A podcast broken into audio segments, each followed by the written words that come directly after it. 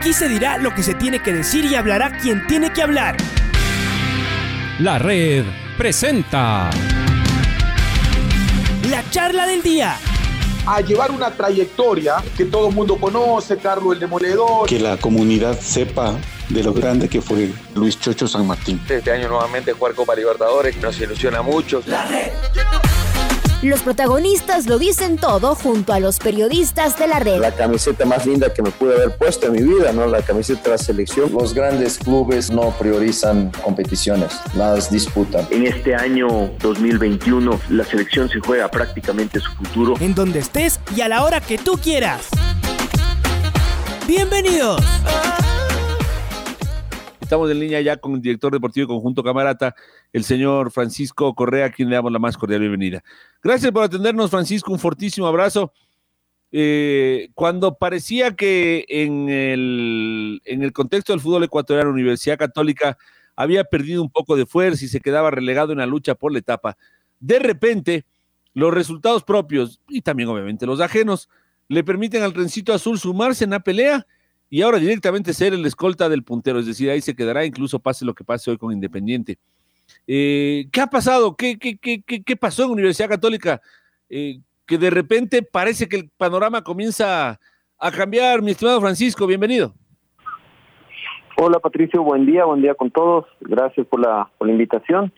Pues la verdad que no, no, ha pasado mucho más de lo que pasa siempre. Yo creo que Universidad Católica es un equipo que o al menos la idea y la, el pensamiento desde adentro es siempre seguir intentando, no, no decaer en el esfuerzo. A veces las cosas salen, a veces las cosas no salen, pero en realidad nosotros seguimos luchando por el objetivo que son los premios internacionales y claro, por supuesto que si podemos lograr el campeonato, pelear el campeonato, mucho mejor.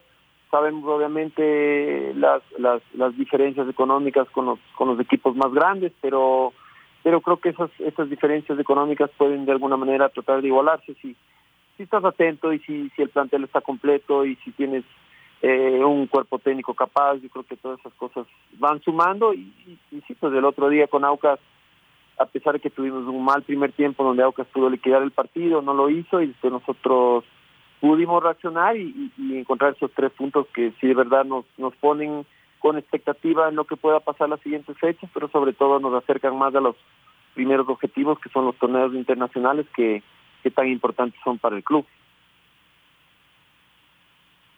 El conjunto en sí, le vemos que ha tenido problemas, mi estimado Francisco, justo lo que usted dice, no solamente en completar el equipo, sino también en el nivel de algunos, de algunos jugadores. Eh, hubo momentos en, la que, los que la defensa no terminaba de dar eh, solidez. Eh, y lo que sí termina pasando es que el ataque, en cambio, da la impresión de que la Universidad Católica tiene muchas falencias. Eh, ¿Cómo lo ve a este funcionamiento del equipo ya en esta, en esta, en esta nueva forma de pararse, ¿no? Porque ya directamente Santiago Escobar ha prescindido de sus dos nueves, juega con, hombres más bien rápidos, eh, con este muchacho Valencia más bien como un, un falso nueve, un, un, nueve raro, ¿no? Un nueve no tan corpulento, sino más bien veloz. Eh, usted además que fue delantero, ¿cómo lo lee, Francisco? A este, a este que nosotros podríamos decir fue un déficit de Universidad Católica en muchos partidos, ¿no? El no poder marcar o no marcar los goles suficientes para ganar. A mí me parece, Patricio, que Universidad Católica a lo largo de los años, desde, desde la época de Jorge Célico, siempre tuvo muy buenos delanteros y delanteros goleadores. Eh, siempre ese era un rubro que, que Universidad Católica cumplía eh, quizás en los últimos años de ese rubro no, no ha podido eh, llenar las expectativas seguramente de la hinchada.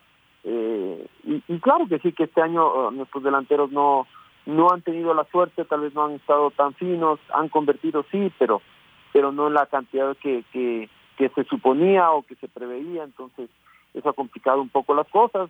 Ellos, ellos siguen, siguen obviamente buscando todo el tiempo, el otro día entró Juan Tevez, eh, hizo un esfuerzo importante, es decir, eh, siempre se está de todas maneras considerándolos como, como alternativas, pero creo que lo que el profe Escobar ha hecho básicamente es aprovechar el, el gran momento que, que vive Azugaray, eh, su fineza para, para las definiciones, eso lo pudimos obviamente nuevamente comprobar el día, el día sábado, y aprovechando de eso, sí, pues estamos jugando básicamente con un falso 9, y, con un falso volante por derecha que vendría a ser Daniel Valencia, entonces entre los dos se, eh, se conjuntan. y yo creo que el trabajo de desgaste, la velocidad, el mano a mano de, Walter Chalá siempre es importante. Y yo creo que aprovechando eso es que hemos podido es que eh, hemos podido equiparar un poco las fuerzas en ese sentido. Y más o menos así fue que, empezamos a ganar el partido el, otro día pasado, el, día sábado.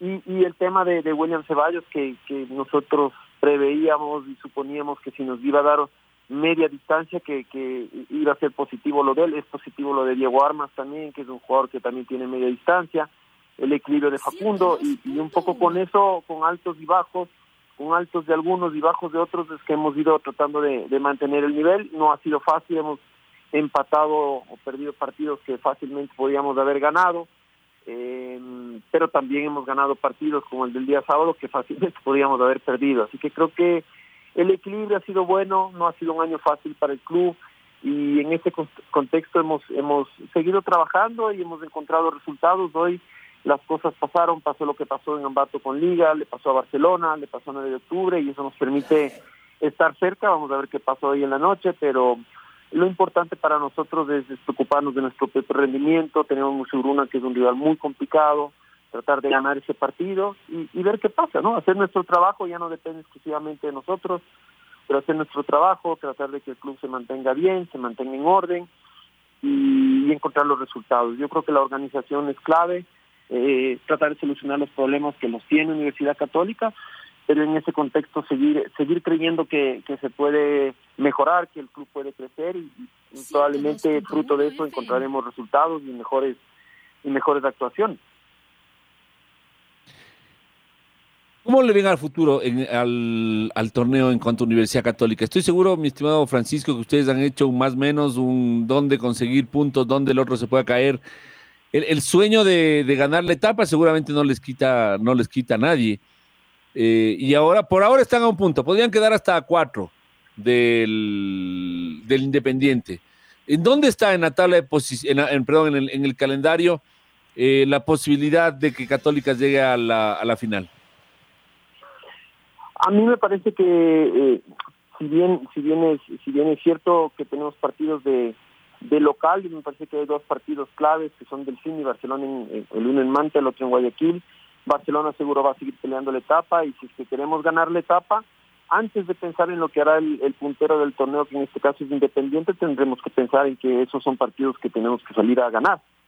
Eh, después, asumiendo, por supuesto, y hemos tenido dificultades este año, pero asumiendo que podríamos ganar los partidos que tenemos en casa, sí esperar resultados, ¿no? Independiente ha hecho una inversión muy grande, es un equipo muy completo, un gran entrenador, gran organización, así que nosotros entendemos que ellos tienen la primera opción, pero pero tal y como usted dice, estamos obligados a soñar, si no, no deberíamos competir, estamos obligados a pensar que, que algo bueno le puede pasar al club y que ganando los partidos que tenemos y haciendo nuestro, nuestro trabajo nosotros, podemos esperar alguna caída de los que están arriba, en este caso de Independiente. Así que vamos a seguir soñando, eso no nos puede quitar nadie, vamos a seguir creyendo que podemos, vamos a seguir esperando o aspirando a ser mejores cada día. Eh, los jugadores, a pesar de los problemas, entran a la cancha y dan absolutamente todo y eso es algo admirable y es algo eh, que valoramos mucho. Eh, el cuerpo técnico igual, ustedes saben todo lo que ha sido el año para Santiago Escobar y todos los sacrificios que ha hecho para estar lo más cerca del equipo posible. Así que creo que todas esas cosas pagan y creo que los resultados que estamos obteniendo son fruto de ese, de ese esfuerzo adicional, de esa gana de ser más, de esa gana de competir, de los jugadores y del cuerpo técnico. Así que creo que el mérito es eh, absolutamente de ellos. A propósito de problemas, ¿cómo va la cosa, Francisco? ¿Cómo logran capear el temporal? todos los equipos están realmente muy complicados. Católica, ¿cómo, cómo logra eh, de alguna manera tener contentos? No sé si sí contentos la palabra, pero seguramente contentos no están, pero al menos lo más tranquilos posible a sus jugadores eh, que sabemos tienen algunas dificultades para poder cobrar sus haberes. Sí, Patricia, yo, estaba eh, escuchando las, las declaraciones de liga y el problema es un problema común es un problema que tiene varias aristas, el tema de los derechos de televisión, eh, el tema de la no presencia de público, más allá que, que Católica no sufre demasiado de eso, eh, y una serie de, problemas de inconvenientes ¿no? que, trajo la pandemia que han complicado todo. eh, es como usted dice, los jugadores obviamente no, no están contentos porque, porque hay situaciones que no son ideales y son situaciones que, que el club ha prometido que no ha podido cumplir y eso es una falta del club, una falta nuestra, pero creo que todos tenemos que entender que nos encontramos en una situación totalmente eh, inesperada, totalmente eh, confusa por, por las promesas de pago que también nosotros recibimos y que no y que no podemos eh, y que no nos pueden cumplir. Entonces es una situación grave. ¿Cómo se ha solucionado? Eh, la verdad es que con la predisposición de los jugadores, con la predisposición del cuerpo técnico, entendiendo la situación, sí sufriéndola porque porque evidentemente trastoca los planes económicos de todos los hogares, de todos los jugadores, todos los jugadores tienen familia, todos los jugadores tienen obligaciones que cumplir, y, y, planes que, que, que, digamos que trazar, que terminar y, y, eso también les complica a ellos y no los no los pone bien y entendemos la situación, por eso es que se valora aún más lo que ellos entran hacen a la cancha. El otro día nunca perdieron la fe, a pesar de que el primer tiempo fue un primer tiempo durísimo para el equipo, eh, pero se reacomodaron en el segundo tiempo, se hicieron los digamos los ajustes y se fue. Entonces es un tema del día a día, es un tema del día a día de tratar de acercarnos a, las promesas, de tratar de cumplir lo que se hace y tratar de que entiendan los jugadores de que lamentablemente la situación es más grave de lo que de lo que podíamos haber esperado cuando todo este problema de la pandemia empezó. Así que mm, es, es un tema del día a día, como le digo Patricio, tratar de, ir solucionando, tratar de, de, que los atrasos sean lo menor posible y tratar de mantener a los jugadores eh, si se puede decir, en una, en una burbuja y que sigan rindiendo como lo están haciendo y que sigan empujando el club como lo están haciendo, a pesar de, de, los problemas y los incumplimientos que evidentemente todos los equipos tienen hoy por hoy. Hola Francisco, ¿cómo le va? Luis Quiero le saluda. Bueno, y esto es entendible, todos los equipos están atravesando, y no solo del Ecuador, del mundo, diría yo, y todos los que estamos envueltos en la industria del fútbol. Creo que esto seguirá y con la fe de que tal vez con el regreso del público estadios, el tema de las vacunas, ya se va a ir activando, entonces hay que ponerle fe nada más, Francisco. Pero usted escuchó lo que decía Esteban y eso nos manifestaban, y habrá una reducción en liga. Tal vez ustedes lo estén pensando igual. Próximo año, el 2022, tendrá que reducirse. Tal vez veremos un campeonato eh, eh, un poquito más, eh, ¿qué podemos decir? Con, con no contrataciones rimbombantes, la mayoría de clubes van a tener que bajar su presupuesto obligados por las circunstancias. Entonces, la católica me parece que no se quedará atrás. También tendrá que hacer una revisión y decir, bueno, vamos a tener que bajar nuestro presupuesto, Francisco. Sí, Luis, seguro, definitivamente. Eh, creo que empezamos a vivir otra otra realidad, otra eh, sí, otra realidad en el fondo de lo que de lo que de lo que antes eh, manejaba el fútbol en realidad hay menos dinero y eso hace que, que todo el mundo tenga que rever situaciones eh, no es fácil para nadie no es una situación entendible para los jugadores el jugador mejora y, trabaja todos los días para mejorar su salario y hablar con el jugador y, plantear situaciones como las que se está planteando Liga, como las que se tendrá que plantear Universidad Católica, son situaciones muy duras y hasta cierto punto injustas pero reales en el tiempo en el que vivimos ahora y eso es algo que seguramente va, va a terminar pasando. No me quiero adelantar mucho más porque nosotros obedecemos a un directorio y, y a un grupo corporativo que, que nos dará los lineamientos para, para manejarnos, pero está clarísimo que, que no vamos a poder seguir sobreviviendo de la misma manera que lo habíamos hecho hasta ahora y que sí que vamos a tener que, que rever la situación económica y estirar las sábanas hasta donde se pueda y hasta no, no poner en juego eh, el prestigio económico y el respeto que el club ha ganado, que, que de cierta manera ya, ya nos hemos complicado este año, pero el, próximo año la idea es no, no tener, no, no entrar a cada día con problemas económicos y en vez de trabajar por el club, estar pensando en cómo solucionar eh, todas las obligaciones que, que nosotros mismos hemos asumido, es verdad, pero que de alguna manera se vuelve imposible cumplir por todo lo que usted dice que está pasando en la industria del fútbol, no los atrasos de los derechos, los problemas de, del dueño de los derechos con las con las tableras, eh, situaciones que uno no ve no ve solución clara y que terminarán eh, de alguna manera perjudicando a los equipos que son los que tienen que mantener a los a los jugadores y tienen que mantener la competencia, así que eh, seguro que vamos a tener que hacer algún ajuste y como usted prevé, vamos a tener algún torneo que seguramente no tendrá las figuras rimbombantes, pero a cambio de eso como le está pasando a Liga, como pretendemos que nos pase a nosotros, eh, habrán muchas figuras nuevas que salgan, que tengan la oportunidad de jugar. Así que normalmente en la vida usted sabe qué pasa, que cuando se cierra una puerta se abre otra y a cambio de eso tendremos o podremos ver jugadores como los que se están viendo en Liga, como los que se empiezan a ver en Católica y seguramente en Barcelona, seguramente en MLE y en otros clubes empezaremos a ver situaciones parecidas. Independiente nos tiene acostumbrado a eso, pero pero empezaremos a ver un poco más de juventud, un poco más de jugadores ecuatorianos que salen, y eso de todas maneras es bueno porque es inversión para todos los clubes, seguramente los, los clubes grandes, los clubes que tienen dinero en Estados Unidos, que es un socio comercial ahora importante, en México, y ojalá Europa empiecen a ver el, el fútbol ecuatoriano como una posible inversión, y eso terminará trayendo también dinero para los equipos, exportar jugadores siempre será bueno, son activos, y también eso es un rubro importante a trabajar. ¿Cree que podamos eh, poner los pies sobre la tierra en el tema a nuestra realidad del fútbol ecuatoriano? Porque habían, han, había, habido clubes, jugadores que ganaban exageradamente para nuestro medio, tal vez, tal vez merecidamente, ¿no? Nadie se mete en esto, pero esta pandemia ha obligado a poner los pies sobre la tierra y decir, bueno, esto tal vez que se estaba inflando el mercado, como usted dice, con los sueldos rimbombantes en algunos, en algunos clubes, se tendrá que ver ya la realidad. Ahora sí, tal vez ser más eh, austeros en el tema económico, pero eh, no, excedernos de ahí. Esto podría servir también viéndole el lado positivo, Francisco. Sí, yo, a ver, yo, yo creo que si un jugador de fútbol hace un ejercicio de, de ganar mucho dinero y que no le paguen, más allá de que tiene los, los argumentos y las herramientas legales para, para tenerlo, creo que el jugador como padre de familia, como esposo, como jefe de hogar, eh, para él es mucho más cómodo, quizás cobrar un poco menos, pero cobrar a tiempo para poder realizar sus planes económicos, inversiones, pagos, gastos, etcétera, ¿no es cierto? Entonces, yo creo que a eso estamos viendo, yo creo que el jugador eventualmente va a entender, como todos los que estamos en la industria, que es preferible eh, tener un, club serio que te cumpla, eh, que ahora ninguno estamos pudiendo hacerlo, pero que te cumplan y, que tú sepas exactamente lo que vas a ganar y cuándo vas a ganar, a estar en una especulación acerca de, mucho dinero que puedes ganar, pero que cada vez se va a ser más difícil cobrar, porque eso es lo que está empezando a pasar. Y esos son los problemas que tienen la mayoría de clubes. Y más aún si es que después hay más problemas con los derechos de televisión, porque el dinero que, que no se está pagando ahora, ¿cuándo se va a cobrar?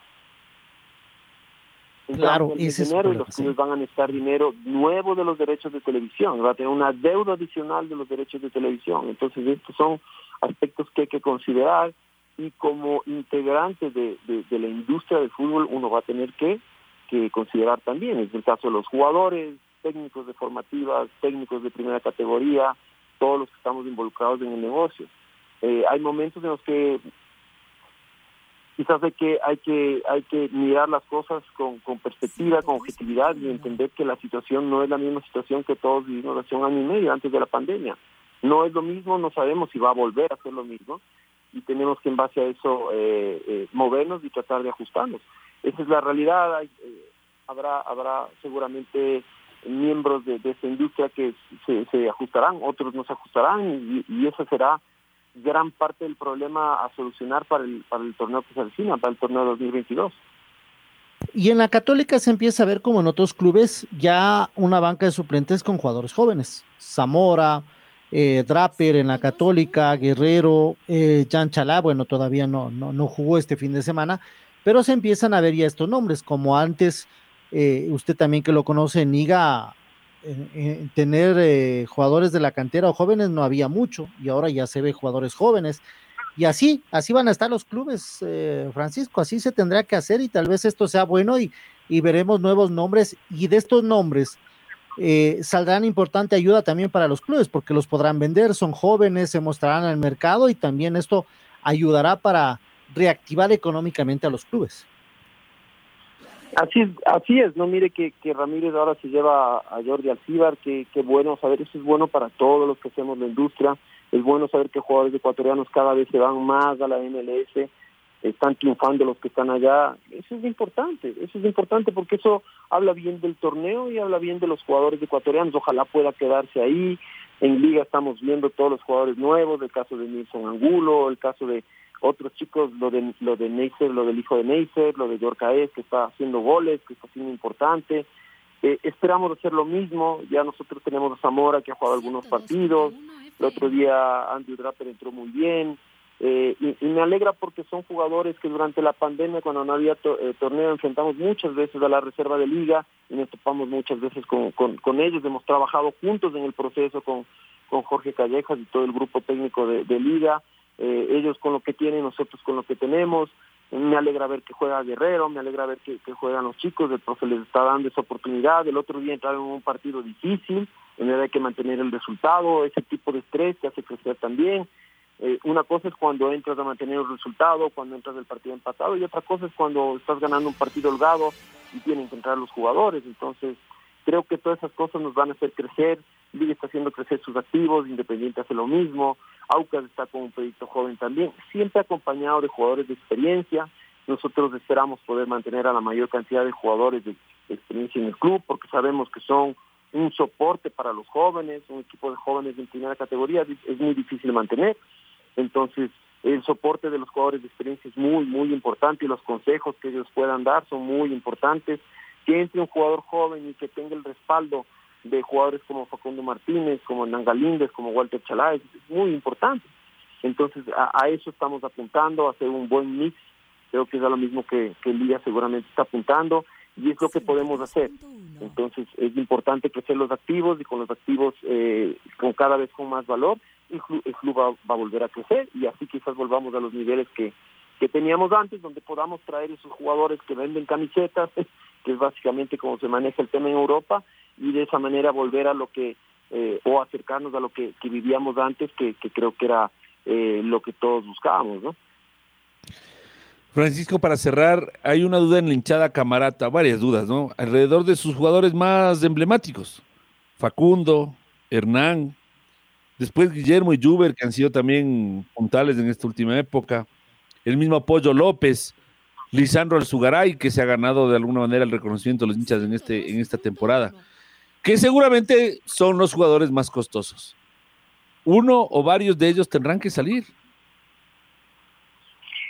Yo honestamente no, no me quisiera no me quisiera adelantar porque la verdad es que si fuera por nosotros la idea sería que todos se queden, porque es la base del plantel que ha conseguido los últimos objetivos, eh, Copa Libertadores del año pasado, y, poner al equipo, eh, poner al equipo donde está actualmente, creo que ellos son los artífices de lo que se ha logrado, y en el caso especial de, de Facundo Martínez y de Hernán Galíndez son jugadores eh, muy importantes para el club, no solamente por lo que le han dado futbolísticamente al club, sino eh, por todos los años como persona que le han dado al club, por todos los aportes que han hecho para la gente que ha estado ahí, eh, son, son muy importantes. Entonces la idea, por supuesto, es hacer todo lo posible para mantener a, la mayor cantidad de, jugadores, digamos, de la columna vertebral del club. Eh, no es una tarea fácil porque obviamente son jugadores que por la trayectoria que tienen y por lo que han hecho dentro de la cancha tienen salarios bastante altos para el club, eh, pero eso sí que, es algo que, seguramente la parte corporativa del club va, a tomar la decisión junto con el directorio y nosotros eh, lo que haremos es ejecutar esa, esa posibilidad. Pero está claro que futbolísticamente, desde la parte deportiva, eh, queremos que se queden todos, ¿no? Porque, porque gracias a, al aporte de ellos y al soporte que han dado a los jugadores que vienen llegando, entonces es que hemos estado y estamos donde estamos el día de hoy, que con todos los problemas económicos, estar segundos en esta etapa donde teníamos el calendario más complicado, eh, es un mérito absoluto de ellos y del cuerpo técnico. Así que eh, estamos en un compás de, como yo hablo mucho con, Santiago, de, tensa calma, en donde estamos esperando, eh, estamos esperando indicaciones, estamos esperando, como uno dice, que nos den la línea de, trabajo del próximo año para en base a eso nosotros empezar a ver prioridades y empezar a ver qué podemos y qué no podemos. Y, justamente eso, ¿y el profe Escobar se queda? Esa es otra otra incógnita, yo lo he hablado con, con Santiago, la idea es que se quede, yo creo que él a pesar de todo y por el cariño que tiene, por la eh, eh, que no se entienda mal, por, por la comodidad, por, por la buena relación que ha existido y por la comunión de trabajo y de ideas, eh, lo ideal es que él se quede, ¿no? Sabemos que es difícil, sabemos que él es un técnico de prestigio, sabemos que seguramente va a tener ofertas, entonces, no será una tarea fácil, pero la esperanza es lo último que se pierde. Vamos a, vamos a intentar, vamos a esperar eh, para tener las directrices y según eso decidiremos. Eh, estamos muy contentos, no solo con lo que él hace tácticamente en el equipo, sino como por lo que él representa, por la preocupación en los diferentes aspectos que tiene el club, eh, formativo, en la parte formativa, en la parte profesional, en la parte de gestión de grupo, muy importante. Así que todo eso es valorado mucho por el club. Eh, sí que vemos que el problema económico es importante también. Son, eh, tapar el sol con un dedo no, no es posible. Sabemos que probablemente vamos a tener que hacer sacrificios.